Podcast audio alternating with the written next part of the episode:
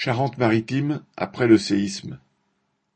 Vendredi 16 juin, un séisme de magnitude 5,3 à 5,8, suivi d'une réplique de magnitude 5 la nuit suivante, ont occasionné des dommages dans plusieurs milliers d'habitations du nord de la Charente-Maritime, dans l'Aunis et les Deux-Sèvres, ainsi qu'en Vendée.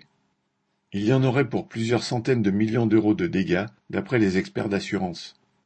Fissures, toits ou murs effondrés, bâtiments fragilisés de manière parfois irréversible, ont contraint 250 familles à trouver un hébergement d'urgence, parfois une simple caravane, grâce à la solidarité familiale ou communale.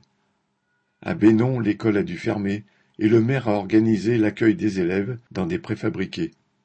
Les ministres Christophe Béchu et Olivier Klein, en visite trois jours après le séisme, n'ont proposé qu'une aide au logement d'urgence que les sinistrés avaient bien dû trouver sans les attendre. Mais rien pour payer les travaux en attendant la prise en charge par les assurances, ni pour payer la franchise d'assurance, 380 euros. Silence aussi pour les travaux entièrement à la charge des propriétaires sans assurance habitation, souvent les plus pauvres.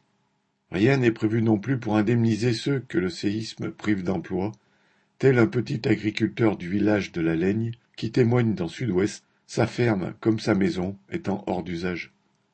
Tout cela n'a rien pour étonner. Les habitants de la région ont encore le souvenir du raz de marée Xintia de 2010. 53 habitants y trouvèrent la mort et les survivants durent attendre des mois les indemnisations promises, souvent bien inférieures au coût de leur relogement. Par la suite, des digues furent construites pour protéger les terrains les plus chers, sur l'île de Ré par exemple, ceux de faible valeur étant classés en zone noire et leurs habitants expropriés. Les habitants craignent à juste titre d'autres séismes. Le département, situé sur une ancienne faille, a connu depuis 2001 douze secousses de magnitude supérieure à 3,5 et supérieure à 5 pour trois d'entre eux. Les risques dans d'autres régions, comme les Pyrénées ou les Alpes, sont plus grands encore. Ce séisme est aussi l'occasion de rappeler que les règles de construction parasismique, définies dans un arrêté de 2010, privilégie, citation, les bâtiments dont la protection est primordiale pour les besoins de la sécurité civile et de la défense nationale, ainsi que pour le maintien de l'ordre public. Fin de citation.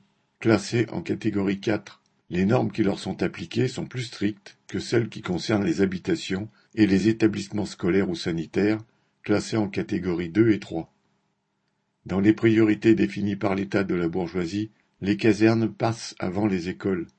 Quant aux habitations, celles des plus riches sont en général plus résistantes que celles des travailleurs contraints de construire au prix le plus juste, quelles que soient les normes sismiques. David Louvois